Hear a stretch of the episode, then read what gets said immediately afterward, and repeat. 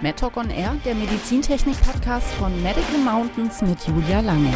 Hallo und herzlich willkommen zu einer weiteren neuen Folge MedTalk on Air, dem Medizintechnik-Podcast. Heute im Studio an meiner Seite habe ich zwei Gäste. Einmal Yvonne Glienke, Geschäftsführerin der Medical Mountains GmbH. Treue Hörer werden Sie schon das ein oder andere Mal gehört haben. Hallo Yvonne, schön, dass du da bist. Hallo Juli, freut mich auch sehr.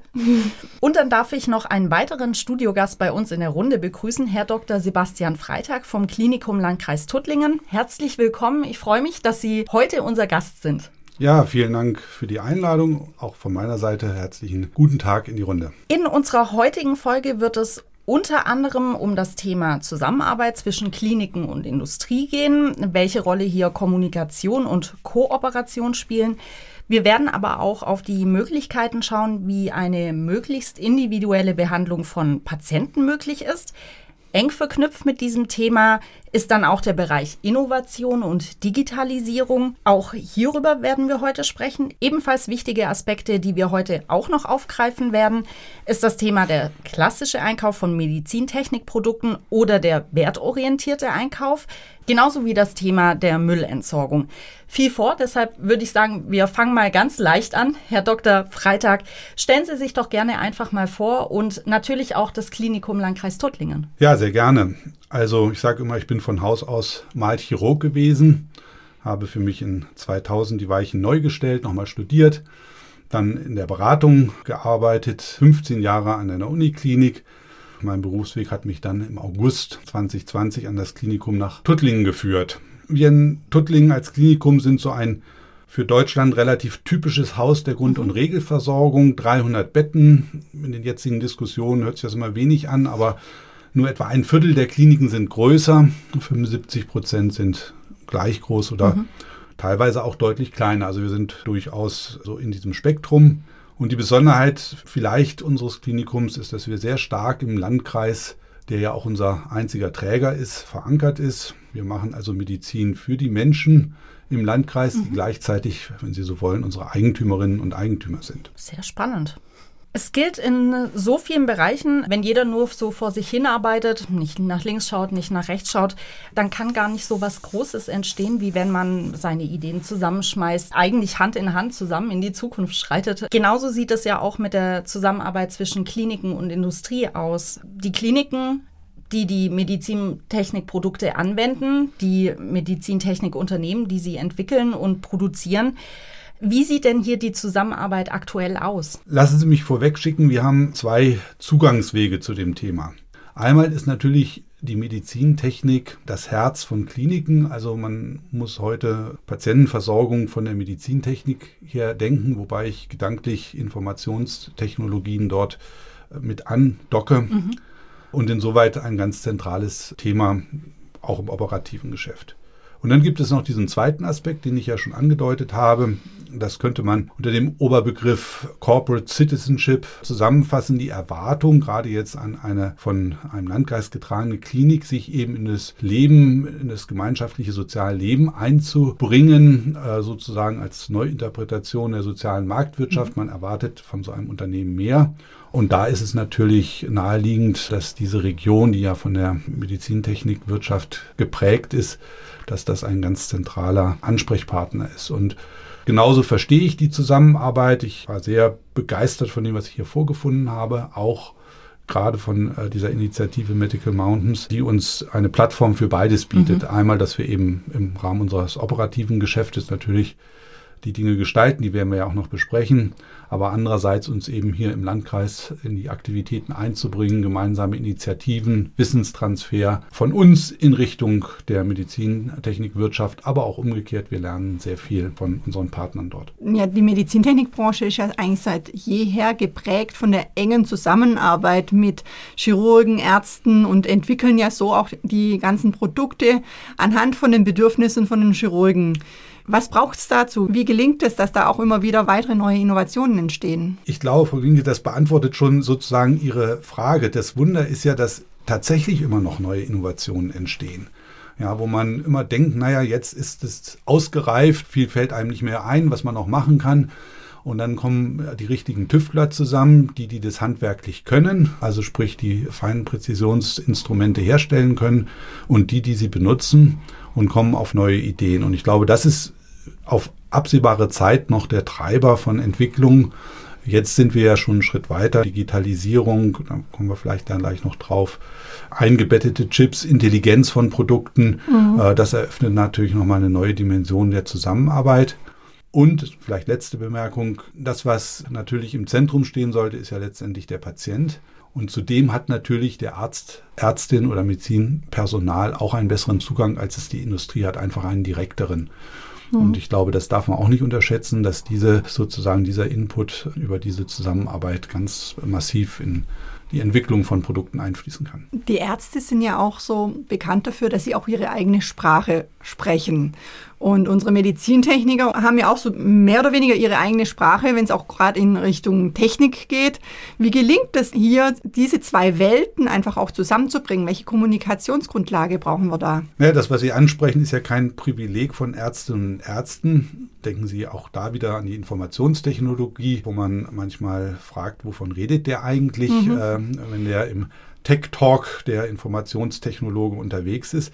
Das Faszinierende an der Sache ist ja, dass wir hier Partner haben, die unterschiedliche Sprachen sprechen, es aber vielleicht gar nicht merken.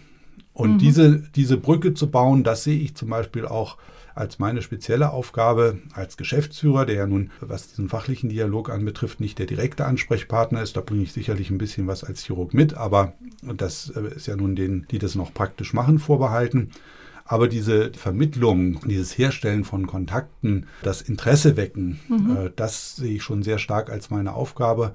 Und dann, glaube ich, findet sich das in der Praxis, wenn sich zwei Menschen für die gleiche Sache begeistern aus unterschiedlichen Perspektiven, dann entwickeln sie auch eine Sprache, die sie jeweils verstehen. Ich meine, viele Medizintechnikunternehmen haben ja viele Kontakte in verschiedenste Kliniken weltweit.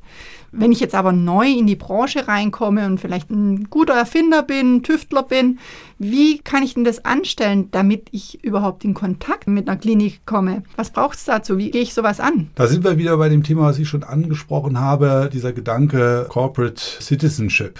Also ich glaube, das Wichtigste ist, und ich glaube, da ist der Landkreis und die Region schon weit, dass es eben zur Selbstverständlichkeit wird, dass diese Kanäle da sind und offen sind.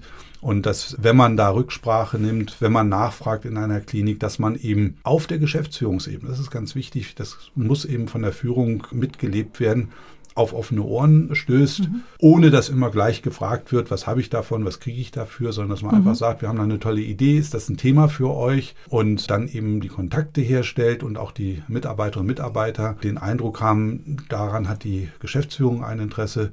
Gut, und dann, dann muss halt diese gemeinsame Begeisterung entstehen. Im Dialog muss man sehen, ob die Idee gut ist, ob sie praxistauglich ist. Mhm. Und ich glaube, dass gerade Partner aus Klinik und der Medizintechnik da eben das ideale Gespann sind, weil sie eben eine sehr, sehr breite Kompetenz abbilden sowas dann voranzubringen. Vielleicht auf der anderen Seite, was wir auch schon gemacht haben, sind auch tatsächlich Ärzte, Chirurgen auf uns zugekommen, um Industriepartner für ihre eigene Idee auch zu finden. Da haben wir auch tatsächlich schon erfolgreich weitervermittelt, wo einfach auch eine Idee in der Klinik entstanden ist und der Chirurg dann über unseren Kontakt an Industriepartner gekommen ist, um diese Idee auch zu verwirklichen, weiterzuentwickeln. Ich habe da aus Göttingen, wo ich vorher tätig war, eine interessante Erfahrung mitgebracht. Wir hatten dort eine Science Bridge, das war ein Transferunternehmen, mhm. wo wir eben äh, Ideen aus der Klinik weitergeführt haben mit dem Ziel, sie dann letztendlich an Firmen und die dann natürlich an den Markt zu bringen. Und da entstehen eben tolle Ideen, die dann natürlich einen langen Weg äh, bis zur Umsetzung haben. Aber ich nenne mhm. so ein Beispiel, dass man einen Sauger entwickelt, der also durch Audiosignale gesteuert ist. Jetzt fragt sich jeder, was hat das eine mit dem anderen zu tun? Jeder Chirurg weiß das sofort. Dieser Sauger nervt ohne Ende, weil der dauernd schlürft. Ja. Wenn er voll in die Flüssigkeit eingetaucht ist, dann natürlich nicht, aber sobald die Flüssigkeit abgesaugt ist, dann fängt er an zu schlürfen, saugt Gewebe an, das ist nicht gut und mhm. über dieses Audiosignal, was dort entsteht, ist ein findiger Chirurg, der gleichzeitig Musiker ist, auf die Idee gekommen, das müsste man doch irgendwie zusammenbringen. Ja, Tolle Idee. Genau, also das so, so entstehen Ideen. Und was uns dann natürlich wieder erstaunt hat, ist, wie lang der Weg dann tatsächlich ist. Ja. Der Kollege war in der Lage, so einen ersten Prototypen sogar noch selber zu, herzustellen, Mhm. weil er, wie gesagt, über seine Musikerkarriere, über die entsprechende Expertise verfügt. Aber dann eben kommen die Details, Gehäuse produzieren, Sterilisierbarkeit und so weiter und so fort. Und gibt es das Produkt jetzt schon oder? Ja, das wird sozusagen hier ganz in der Nähe im Schwarzwald von einer Firma betreut und kommt demnächst an den Markt, ja. Tolle Erfolgsgeschichte. Schön. Solche Erfolgsgeschichten werden natürlich zunehmend schwieriger, einfach auch durch die ganzen Regularien, die es inzwischen gibt. Da wird natürlich auch bei den Unternehmen geschaut, welche Entwicklung lohnt sich überhaupt noch, das anzugehen und wo ist einfach die Zulassungshürde so hoch und der Invest viel zu hoch, als dass es sich je rentieren könnte. Ja, wir Deutschen sind ja so ein bisschen für unsere Gründlichkeit bekannt. Aber ich möchte es mal so sagen, das ist eine echte Spaßbremse, was die Entwicklung anbetrifft. Und da hoffe ich, dass wir die Stärke finden, vielleicht an der einen oder anderen Stelle auch zu korrigieren. Also Regulation kann sich dann letztendlich auch gegen Innovation wenden und dann Nebeneffekte haben, die unterm dicken Strich dann den Nutzen für den Patienten, der im Mittelpunkt steht, eher reduzieren, als durch zusätzliche Sicherheit eben einen Nutzen zu schaffen. Und ich denke, da sitzen auch wieder die äh, Kliniken beziehungsweise Ärzte, Ärzte und die Medizintechnologiefirmen in einem Boot. Man kann Menschen ja nur für positive Dinge begeistern. Ich sage immer, Regelungen äh, können allenfalls dafür sorgen, dass man nicht vom Weg abkommt, aber einen auf dem Weg zu einem Ziel führen, äh, dazu tragen sie wenig bei. Und ähm, ich hoffe, diese gemeinsame Zielsetzung, neue tolle Produkte zu schaffen, führt dazu, dass man sich zusammenschließt und den Einfluss geltend macht, um hier auch diese Regelungen dann vielleicht wieder auf das zu bringen, was sie eigentlich sollen, nämlich Sicherheit schaffen und nicht Entwicklung behindern. Ja, das ist richtig. Ja. Sie haben es gerade angesprochen mit diesem tollen Saugerbeispiel. Durch eine gute Zusammenarbeit zwischen Klinik und Industrie ist es ja auch einfach möglich, sich gezielt eine Innovation ins Haus zu holen, die man so vielleicht gar nicht bekommen würde oder es sie gar nicht gäbe. Also im Bereich der Innovation fällt auch immer der Begriff der OP der Zukunft. Wie könnte denn so ein OP der Zukunft Ihrer Meinung nach aussehen? Das knüpft so ein bisschen an die Frage an einen Megatrend, der jetzt in Kliniken ganz allgemein und zwar unabhängig auf welcher Versorgungsstufe uns natürlich vorantreibt. Das ist die Digitalisierung. Ich möchte kurz meine Sicht auf Digitalisierung definieren. Für mich ist Digitalisierung, dass sich unser Wissen auf dem Weg gemacht hat, um es mal bildlich auszudrücken, vom menschlichen Gehirn in vereinfacht gesagt Computer, Chips und technische Devices. Und genau diesen, diesen Weg werden wir im OP sehen. Im Augenblick gibt es die äh, technischen Möglichkeiten, sie sind noch etwas teuer, sie müssen teilweise noch erprobt werden. Und sie müssen den Praxistest bestehen. Beim Praxistest können wir als Klinik, die für 75 Prozent anderer Kliniken steht, äh, können wir, glaube ich, ganz, uns ganz gut positionieren, jetzt auch für die Firmen in der Nachbarschaft und uns anbieten. Für High-End-Anwendungen sind wir sicherlich nicht geeignet. Da kommt in die großen Kliniken wie den Schwenning oder Freiburg eher in Frage. Aber wie gesagt, für diese Routineanwendung und Sie fragten konkret nach dem OP, das ganze Thema Sprachsteuerung, Unterstützung des Chirurgen.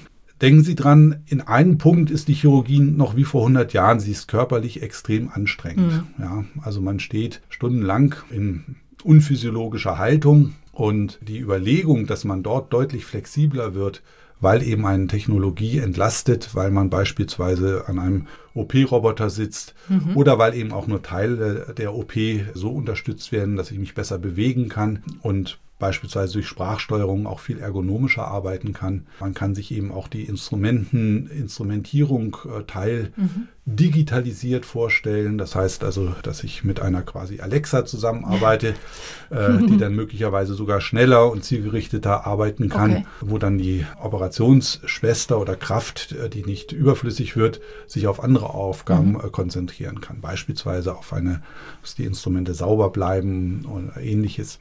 Bildthemen, Bildverarbeitung, Video wird eine wahnsinnige Bedeutung bekommen.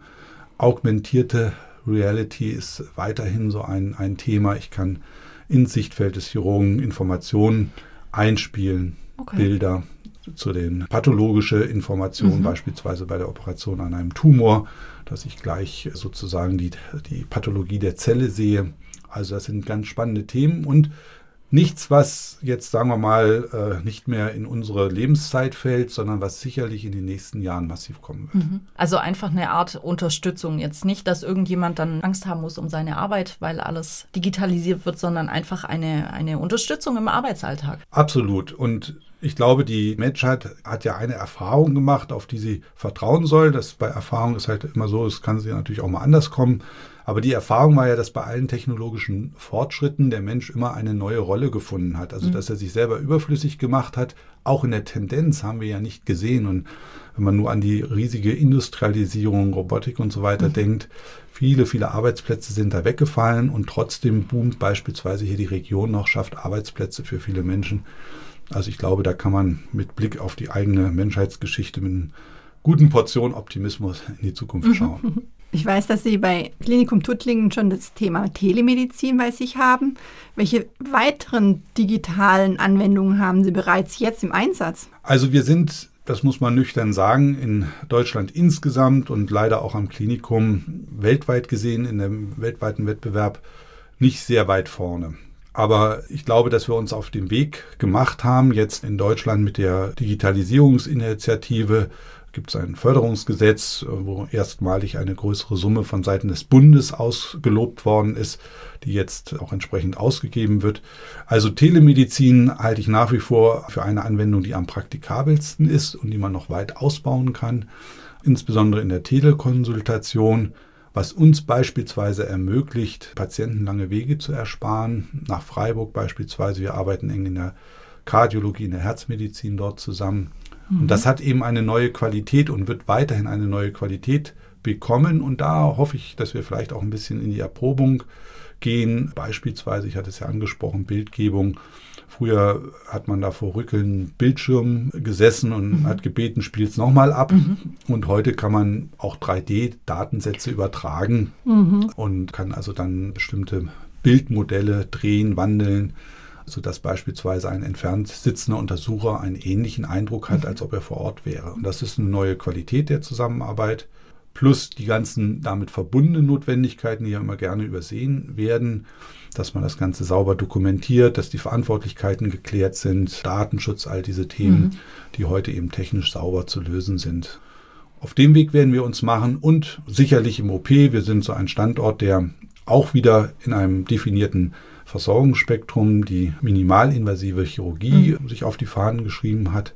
Und auch da sind ganz spannende und tolle Entwicklungen, wo wir hoffen, mit den ansässigen Firmen in Zusammenarbeit mhm. auch ein bisschen zur Innovation beitragen zu können. Können Sie da uns einen Blick in die Zukunft geben, was da so die nächsten Schritte wären? Also wir müssen irgendwann den Einstieg in die robotische Chirurgie finden. Ich glaube, das ist ein absolutes Zukunftsthema. Da würde man sich natürlich wünschen, dass außerdem äh, US-amerikanischen Platzhirschen dann vielleicht auch neue Firmen sich des Themas annehmen und dass wir einen gewissen Wettbewerb haben. Mhm. Ich glaube, technologisch ist es ohne weiteres möglich. Auch da sind wir wieder bei den regulatorischen Fragen. Es ist eben heute der ja, Berg sehr hoch geworden, über den man rüber muss, bevor man so ein Gerät an den Patienten bringt. Also das wäre ein tolles Thema. Dann damit verbunden ist die Weiterentwicklung der Instrumente. Also da öffnet sich ein großes Feld, was ich für sehr, sehr spannend erachte. Ja, Sie hatten es ja vorher auch schon kurz angesprochen, das Thema Daten und aber auch Wissen wird ja auch, immer wichtiger. Inwiefern ist sowas auch gegebenenfalls ein neues Geschäftsmodell für ein Klinikum? Absolut. Also bei disruptiven Entwicklungen muss man ja eine gewisse Demut mitbringen mit äh, Zukunftsprognosen. Es gibt Zukunftsforscher, wenn, wenn die einen Vortrag halten und man hinterher rausgeht, dann denkt man, jetzt hat man zehn Jahre nach vorne geschaut. Und dann erweist sich das doch alles im Nachhinein als nur Teil dessen, was sich dann tatsächlich ergibt. Aber ich glaube, dass diese Entwicklung, da muss man kein Prophet sein, einsetzen wird, dass sozusagen die Wertschöpfung und Digitalisierung ist ja eine Prozessbeschreibung, es ist ja keine Technologie in dem Sinne, sondern Prozesse verändern sich eben getrieben von Technologie, dass dieser Einfluss auf die Wertschöpfungsketten auch disruptiv sein wird. Also womit verdiene ich mein Geld und Beispiel zu nennen, wirklich noch mit Instrumenten oder nicht am Ende mit dem damit verbundenen Anwendungswissen. Ja, und mit der Expertise ein Instrument sicher einzusetzen, führt dann ja auch noch zu dem Thema Einkauf. Angefangen von der Beschaffung, von der Bewertung, von den Qualitätskriterien, die für mich relevant sind. Also das Richtige auszuwählen, mhm. was brauche ich über die Anwendung, sichere Anwendung, alle damit verbundenen Schritte der Qualitätssicherung und dann natürlich der Entsorgung und sozialer Verantwortung. Es wird heute von uns erwartet, dass auch die Lieferketten in Ordnung sind mhm. ähm, und so weiter und so weiter. Und ich glaube, das, das ist eben ein Komplex, der komplett auf Daten und daraus den generierten Wissen beruht. Und das muss dann jemand auch vermitteln mhm. können. Mhm. Ja, übersetzen können, hatten wir vorhin gesagt. Und das sind neue Geschäftsmodelle. Wer macht mhm. das? Mhm. Also wir kleinen Kliniken werden es sicherlich nicht können. Also ich kann mir im Augenblick nicht vorstellen, dass wir sozusagen dann entsprechende Abteilungen oder Strukturen aufbauen. Mhm. Aber ich kann mir eben äh, vorstellen, dass die Hersteller oder neue Konsortien oder wie auch immer einerseits durch Standardisierung, Festlegen von Standards, ein Framework schaffen, das dann jeder gut bedienen kann, der sich darin bewegt. Oder andererseits eben tatsächlich auch die Großen der Branche eigene Bereiche mhm. auswickeln. Mhm. Und dann beispielsweise ein Mitarbeiter, Vertriebsmitarbeiter kommt und sagt, ich biete dir ein System an, das heißt Endoprothetik und da ist alles mit drin. Ja, und vom mhm. Patientenausweis, vom Aufklärung äh, über die Produkte, über die OP-Software, die OP-Apps, die spiele ich dir direkt auf. Ja, und dann mhm. hast du diese virtuelle Realität gleich. Da, die technische Voraussetzung hast du selber geschaffen, du hast dir so ein OP gekauft und mhm. ich liefere dir dazu die Apps. Ja, also das ja. muss ja dann alles es kommen. Und das ist dann auch kompatibel, da sind wir bei der Standardisierung. Das heißt also, diese App kann dann beispielsweise auf deine Patientendaten mhm. zugreifen, mhm. liefert entsprechende Informationen an deine digitale Abrechnung und so weiter und so fort. Also es bedeutet eine starke Weiterentwicklung. Gerade die Unternehmen hier im Raum Tuttlingen sind ja sehr mechanisch geprägt. Und die müssen sich da wirklich auf den Weg machen, in dieses Thema der Digitalisierung einzutauchen und da einfach auch sich äh, fortzuentwickeln. Sonst können sie solche Themen ja überhaupt nicht bedienen. Ja, und da kann man vielleicht von der Automotive-Industrie ein bisschen lernen, die das nämlich vielleicht etwas spät angefangen haben. Und ich kann da ein Beispiel nennen. Ein bedeutender deutscher Hersteller, von dem habe ich ein Elektromobil relativ frühzeitig gekauft, war der Vorreiter und äh, war mit dem Fahrzeug sehr zufrieden. Deutsche Qualität bis auf diese App. Das war ein Scherz. ja, wo man wirklich sagen muss, in, in Jahr 2005 hätte man gesagt, ja, naja, immerhin, sie haben was angeboten. Aber zu dem Zeitpunkt, als ich das Fahrzeug gekauft habe, 2017, war das einfach ein Witz, was da geboten wurde. Da waren andere halt sehr, sehr viel weiter. Mhm. Und da muss man halt aufpassen, dass man in diese Falle nicht tappt, sondern dass man wirklich da vorne bleibt. Und Vorbilder gibt es, glaube ich, genug. Mhm. Gerade im Bereich jetzt auch der Health, also Wellness-Bereich, die durchaus, was die Usability, also die Nutzerfreundlichkeit anbetrifft, mhm. uns ein Vorbild sein können. Ja, da müssen wir hinkommen. Ja. Und, und weg von diesem Tech-Zeug hin zu wirklich nutzerfreundlichen unsere Ärzte, Ärzte, Pflegekräfte sind auch alles Menschen, die Privat-Apps nutzen. Also ja. die sind auch begeistert, wenn sie nicht, äh, oder sagen wir es mal umgekehrt, sie begegnen zunehmend mit Unverständnis, wenn sie die ähm, digitalen Angebote in der Klinik per Schulung lernen müssen mhm. und dafür Zeit investieren müssen und zu Hause lädt man sich irgendwas auf sein Handy und kann es nach dreimal aufmachen dann eigentlich schon unfallfrei bedienen. Eigentlich sind wir wieder beim Thema Kooperation. Ich glaube, auch hier die Unternehmen können so ein Thema gar nicht alleine angehen, sondern dann kommt es auch wieder auf die richtigen Partner an, dass man eben den Schritt in die Digitalisierung schafft und da auch passende und die richtigen Angebote auch entsprechend entwickeln kann. Absolut. Und die Offenheit, auch mal Fehler zu machen, das liegt halt in der Natur eines Geschäftes und eine gewisse gewisser unternehmerischer Mut ist jetzt bei solchen disruptiven Entwicklungen gefordert. Auch da lehrt mhm. uns die Geschichte beispielsweise bei der Bildverarbeitung, die Firmen, die lange, lange an Folien festgehalten haben, gibt es nicht mehr. Und die, die relativ frühzeitig gesagt haben, wir versuchen es jetzt mal auf digitalem Weg, viel mhm. Geld verloren haben am Anfang, weil doch manches nicht funktioniert hat, die sind heute weiterentwickelt. Und ich denke, das brauchen wir dort auch. Also wir haben ja so eine Entwicklung, die mit der Digitalisierung einhergeht, dass technische Möglichkeiten ihre Anwendung suchen und nicht mehr die Anwendung technische Umsetzung. Wir hatten ja auch mal über das Thema Embedded Chips in irgendwelchen Medical Devices gesprochen, beispielsweise in einem Kniegelenk oder einer Hüftendoprothese. Was das dem Nutzer an Nutzen bringt, das weiß ich auch noch nicht. Ja, aber man kann es ja einfach mal machen und mhm. mal sehen. Bin ich gerade an einem Punkt, wo ich Sie auch noch mal gerne fragen möchte, Herr Dr. Freitag, wie die Patienten, also die schlussendlichen Endanwender von Produkten, wie die die Innovationen oder die Weiterentwicklung beeinflussen. Patienten werden immer informierter, wissen doch sehr gut Bescheid vor einer OP, bevor sie überhaupt zu einem Arzt gehen. Meine, da sind die Informationen auch manchmal ein bisschen zweifelhaft, aber schlussendlich, unterm Strich kann man sagen, der Patient ist informierter und weiß eigentlich, um was es geht, auch welches Implantat vielleicht auch eingesetzt wird, etc. Wie beeinflussen Patienten diese Arbeit oder die Innovation in der Medizintechnik? Am Ende wird diese Entwicklung, die ich als Digitalisierung beschrieben habe, ja auch dazu führen, dass Wissen für alle Menschen, die dann ja auch mal die Rolle des Patienten haben, also für alle von uns, leichter zugänglich wird. Und nicht nur das, es wird auch ja, einerseits durch die Geschäftsmodelle, andererseits aber auch durch die technischen Möglichkeiten selber getrieben, diese Übersetzungsarbeit. Also auch früher konnte ich mir natürlich ein Lehrbuch der Medizin frei kaufen, aber habe kein Wort verstanden. Und wenn man heute googelt, findet man zu allem Erläuterungen, Bilder.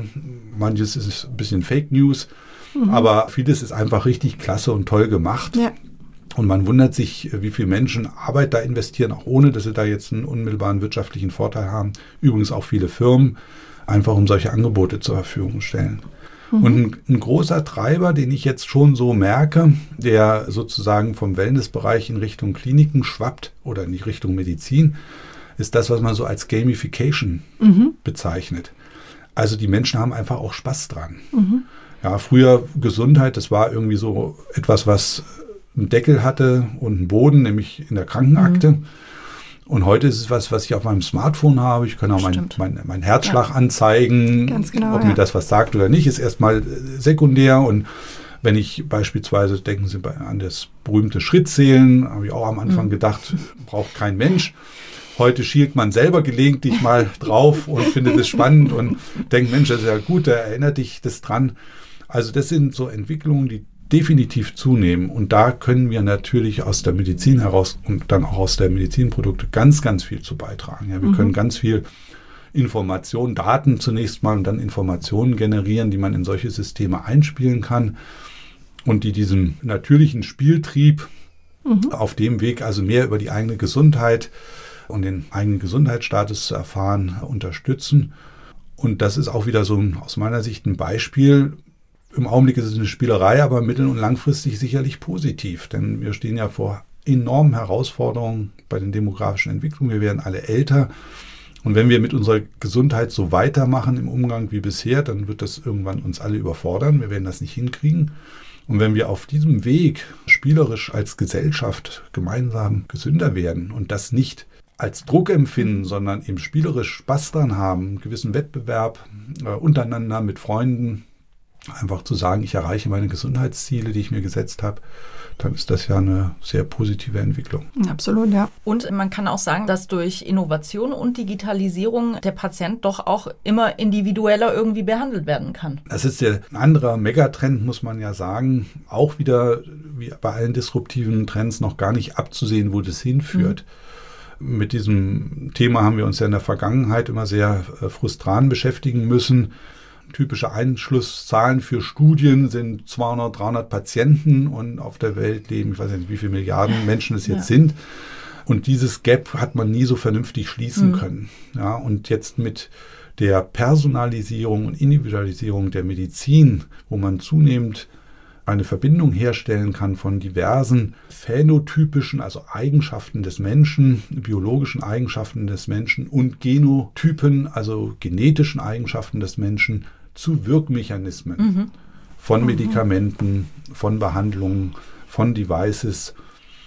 Bei der Endoprothetik beispielsweise Beschaffenheit der Knochen, das mhm. wäre so ein Phänotypus, ja, habe ich porösen Knochen, habe ich festen Knochen. Ja wie ist mein Hormonstatus, was jetzt Frauen anbetrifft, die ganz andere Knochenstrukturen haben, auch mehr darunter mhm. zu leiden haben, Knochenschwund im Alter, vermutlich ganz andere Prothesen brauchen, trotzdem kriegen sie immer noch die mhm. gleichen wie wir Herren der Schöpfung.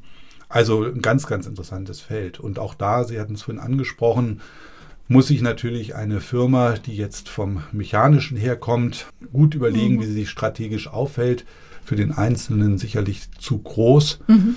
aber dann in Konsortien und gemeinsam über Plattformen, sicherlich dann auch über Dienstleister, die wiederum als intermediäre Anbieter ja. von solchen Wissen auftreten, kann man sich das gut zugänglich machen. Tolle Möglichkeiten. Hoffen wir, dass die Regularien uns da äh, nicht zu sehr einschränken und wir da auf jeden Fall in die richtige Richtung weiterentwickeln können. Kommunikation, ja. Ich glaube, alle, die Spaß an diesem Thema haben, werden da gemeinsam für werben mhm. und so die deutsche Angst ein wenig mindern dass das sozusagen alles mit vor allen Dingen Risiken einhergeht. Sie entnehmen meinen Worten, dass ich das sehr viel optimistischer sehe. Ja. Und auch hier vielleicht noch ein Beispiel, was vielleicht den einen oder anderen Hörerinnen und Hörer umtreibt, das Thema Datenschutz. Mhm. Bitte denken Sie mal darüber nach, geht es ihm wirklich um Datenschutz? Ja, oder geht es Ihnen um den Schutz Ihrer Person? Mhm. Ja, müssten wir hier nicht von Menschenschutz sprechen? Und natürlich unter dieser Überschrift haben wir einen anderen Blick auf diese Persönlichkeitsrechte, die man hat.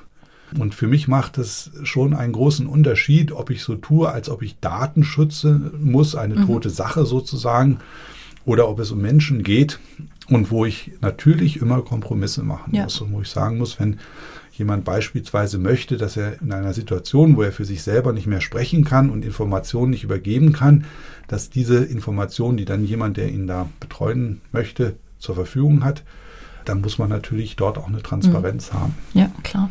Damit Patienten aber erstmal behandelt werden können, müssen die Kliniken ja bei der Industrie Medizintechnikprodukte einkaufen. Früher war es üblich, man hat nach dem Preis geschaut, wie man es aus dem privaten Bereich auch kennt, wie man es aber eben auch von sich selber kennt. Preisgünstig heißt nicht immer bestes Produkt und der Trend geht so im Alltag auch eher dahin, dass man einfach mehr Aspekte berücksichtigt. Wie sieht denn das bei der Beschaffung von Medizintechnikprodukten jetzt bei Kliniken aus aktuell? Das ist eine Entwicklung, die ja vor vielen Jahren schon eingesetzt hat durch den wirtschaftlichen Druck, unter dem die Kliniken stehen, aber immer wieder so ein bisschen ausgebremst wird. Also das Bewusstsein ist da, dass wir viel, viel stärker qualitätsorientiert arbeiten müssen, mhm. wobei Qualität jetzt im professionellen Sinne gemeint ist, also die Summe der Eigenschaften eines Produktes mhm. oder einer Dienstleistung, umgangssprachlichen man ja immer die Vorstellung, ja, Qualität ist umso teurer, umso besser. Mhm. Aber wenn ich beispielsweise eine bestimmte Eigenschaft gar nicht benötige, muss ich auch kein Geld dafür mhm, bezahlen. Klar. Und dieses Qualitätsspektrum, was wir bewerten müssen, hat sich halt eben ständig erweitert. Ich hatte ja Beispiele genannt. Heute hat keiner mehr Verständnis dafür, wenn beispielsweise ein Klinikum eines Landkreises Berge von Müll produziert, mhm. die nicht notwendig sind oder nicht notwendig erscheinen oder Entsorgungswege hat, die nicht umweltverträglich sind, umweltbelastend mhm. sind oder beispielsweise, das hatte ich auch schon kurz angesprochen, das Lieferkettenthema. Natürlich darf man erwarten, dass wir unsere wirtschaftlichen Vorteile nicht dadurch generieren, dass anderswo Menschen unter unwürdigen Bedingungen arbeiten mhm. müssen. Und das wird schon ein Stück weit von uns verlangt, dass wir uns um diese Themen kümmern. Mhm. Und ich finde das auch gut. Ich bin der Meinung, dass das nicht alles der Staat machen soll. Dann kriegen wir nämlich so eine überbordene Regulationswut, ja. sondern mhm. dass wir im Sinne Eigenverantwortung handeln. Und das können wir natürlich nur gemeinsam machen mit unseren Partnern in der Industrie. Ja. Und das führt natürlich auch zu einem neuen Verhältnis. Ich persönlich hoffe, für mich in Anspruch nehmen zu können, dass ich das praktiziere, mhm. also ein partnerschaftliches Verhältnis. Klar, wir müssen vergaberechtlich sauber bleiben, wir müssen Dinge ausschreiben. Klar spielt auch weiterhin der Preis eine Rolle. Mhm. Aber die anderen Themen, die früher ausgeblendet waren, ohne die wird es nicht gehen. Also ein gutes Beispiel Vertrauen. Ja. Mhm. Grunde müsste ich beim Einkauf auch meine Partner dort objektiv sozusagen mhm. nach Vertrauen bewerten. Ja, haben Mit Sie welchen ihre, Argumenten können jetzt die Medizintechnikfirmen punkten? Das können wir ja auch wieder lernen, wie das heute passiert. Also denken Sie an die Bewertungsportale. Ja, wenn ich von Vertrauen spreche, mhm. ist es eine wichtige Funktion. Und wenn ich persönlich jetzt privat einkaufe, dann verlasse ich mich drauf. Natürlich muss man immer die fünf Sterne wegdenken und den einen Stern muss man wegdenken, aber so den Durchschnitt, der trifft die Sache ganz gut, glaube ich. Und hier ist es auch so, also wie verlässlich auch äh, in der historischen Entwicklung, wie verlässlich ist ein Lieferant mhm. ja, in der Vergangenheit, mhm. wie viel Vorfälle, da besteht jetzt eine große Transparenz, das kann man nachvollziehen. Wie viele Vorfälle, wie viele Reklamationen hat es gegeben, die für Kliniken immer sehr aufwendig sind. Ja, und das finde ich, muss man bei Einkaufsentscheidungen mit einbeziehen mhm. dürfen und sich danach entscheiden, weil das für eine Klinik, für die Gesamtwirtschaftlichkeit des Prozesses ausschlaggebend ist. Ja. Wenn ich einen Prozess oder beziehungsweise ein Produkt einkaufe, was dann eben regelmäßig zurückgezogen wird, Probleme mit sich bringt und ähnliches, dann kann manchmal ein, zwei Vorfälle kann schon den Preisvorteil, der ja heute teilweise in wirklich niedrigsten Margen liegt, mehr als wettmachen. Mhm. Und Sie haben es gerade angesprochen, Aspekt Nachhaltigkeit, Aspekt Müll. Wir reisen jetzt gedanklich einfach mal in den Operationssaal. Da fällt bei so vielen Operationen am Tag immer eine sehr große Menge an Müll an. Wie kann denn hier größtenteils Müll vermieden werden? Also wir haben die klassischen Wege durch Weiterentwicklung dessen, was es schon gibt. Ich glaube, da müssen wir vielleicht die Prioritäten neu setzen. Ich denke an die Mehrfach- oder Mehrweginstrumente. Mhm die durch die Regulation jetzt eher ausgebremst werden. Mhm. Und das muss man sich gut überlegen, ob das der richtige Weg ist ja. und was man tun kann, um dagegen zu steuern. Aber ich glaube, da werden auch die Hörerinnen und Hörer ausreichend Fantasie haben. Das wissen wir aus dem Haushalt, Mülltrennung, all diese mhm. Themen, Müllvermeidung. Was ich spannend finde, ist so dieser disruptive Trend, also sprich, wie man technologische Möglichkeiten nutzen kann, um Müll mhm. zu vermeiden. Und ich hatte ja ein Beispiel genannt, wenn ich beispielsweise keine drei Operateure mehr am Tisch brauche und ja. einkleiden muss und so weiter, weil ein Operateur durch eine Maschine ersetzt wird, die ihrerseits deutlich weniger Müll produziert, dann ist das so ein Weg. Mhm. Ja? Oder wenn beispielsweise sowieso äh, Konsile, Telekonsile und solche Möglichkeiten genutzt werden, der Betroffene also da im Freizeitkleidung sitzen kann, weil er gar nicht mehr ins Umfeld des Patienten unmittelbar kommt. Mhm sind das so andere Wege, mhm. die man sich vorstellen kann. Und wichtig erscheint mir nur, dass man diese Möglichkeiten, die es dort gibt, eben auch ganzheitlich genau auch unter diesen Aspekten ja. betrachtet. Wie können wir in Innovationen gezielt entwickeln, die auf Müllvermeidung ausgerichtet sind. Mhm. Könnte Recycling eine Möglichkeit sein, dass man da einfach das Ganze wieder in den Kreislauf zurückführt? Absolut. Also da stelle ich die Gegenfrage, gibt es Ansätze, dort auch so eine disruptive Entwicklung herbeizuführen? Mhm. Also Upcycling, bestimmte Dinge sogar aufzuwerten. Mhm. Das Recycling wird natürlich immer die zweitbeste Lösung nach dem Vermeiden sein. Mhm. Die beste Lösung, ohne Frage. Aber sie ist natürlich mit Abstand besser als diese sozusagen, dass unseren Kindern und Kindes Kindern auf irgendwelchen Mülldeponien zu hinterlassen. Ja. Was sind und da die größten Hürden, um das Ganze zu recyceln? Ich glaube, das hat sehr viel damit zu tun, was wir jetzt schon im Zusammenhang mit diesen Veränderungen im Einkauf besprochen haben. Wir bräuchten andere wirtschaftliche Bewertungen der Wertschöpfungskette. Also beispielsweise im Vergleich Logistik, Recycling unfassbar billig ist und ein hoher Preisdruck entsteht und wir sagen, naja, die langfristigen Kosten, die tragen dann halt unsere Kinder, das mhm. müssen wir halt dann so hinnehmen, damit wir heute billig leben können, in Anführungsstrichen. Da müssen wir rauskommen und ich mhm. habe schon den Eindruck, dass es da vorangeht. Also ich kann nur sagen, das Bewusstsein bei den Firmen und in den Dialogen, die wir jetzt geführt haben, das ist absolut da. In den Kliniken ist da. Getrieben übrigens auch von den Mitarbeiterinnen und Mitarbeitern, die alle zu Hause im Trend ähm, mhm. dieses Thema Nachhaltigkeit sehr, sehr im Auge haben und auch wissen, dass es so nicht weitergeht wie in der Vergangenheit, die das dann auch in ihre Arbeitsstätten tragen und mhm. dem Unternehmen auch Druck machen und sagen, für meine positive Motivation hier zu arbeiten, mhm. brauche ich auch, dass ich weiß, wir gehen vernünftig mit Ressourcen ja. um. Ja, ja. Und keiner arbeitet heute mehr gerne in der Tabakindustrie, behaupte ich mal. Ja, und so, so wird, es, würde es uns auch gehen, wenn wir die sozusagen Ferkel der Nation wären, weil wir halt unfassbar viel Müll produzieren, mhm, ja. trotz aller Segnungen des Gesundheitssystems. Also da müssen wir uns definitiv auf den Weg machen. Mhm. Ja, ich meine, bei der Müllvermeidung im Klinikum ist ja natürlich immer die Argumentation der Patientensicherheit im Vordergrund dass man da eben deswegen alles wegschmeißt und verbrennt, weil eben die Patientensicherheit im Vordergrund steht. Und das Thema Recycling oder Müllvermeidung ist ja immer so ein bisschen bisher zumindest hinten angestellt worden. Ich glaube, da wird sich ein Umdenken einfinden. Ja, ich hatte es ja schon im Zusammenhang mit dem Datenschutz gesagt. Wenn wir die Dinge jetzt komplexer betrachten, weil wir zunehmend verstehen, dass sie komplexer sind und weil wir auch an den Schrauben drehen können. Das kommt ja hinzu. Es ist ja sehr frustrierend, wenn man Komplexität immer nur beschreiben kann, aber nicht weiß, wie man ihrer mhm. Herr wird. Wir haben ja heute, Sie sprachen das Recycling an als eine Möglichkeit. Wir haben ja heute wahnsinnige technische Möglichkeit der Trennung und ja, der Rückgewinnung von Wertstoffen und müssen die halt dann nur zielgerichtet anwenden ja. und müssen auch da wieder den Kontakt herstellen, dass die Produzenten dann eben möglichst auch zum Beispiel sortenreine Plastiksorten verwenden, die sich dann gut wieder recyceln lassen mhm. und nicht aus irgendwelchen Gründen billigsten Plastik nehmen, wo man dann aber mhm. eben das Problem hat, dass man die nie praktisch dann nur noch verbrennen kann und sonst nichts damit anfangen kann.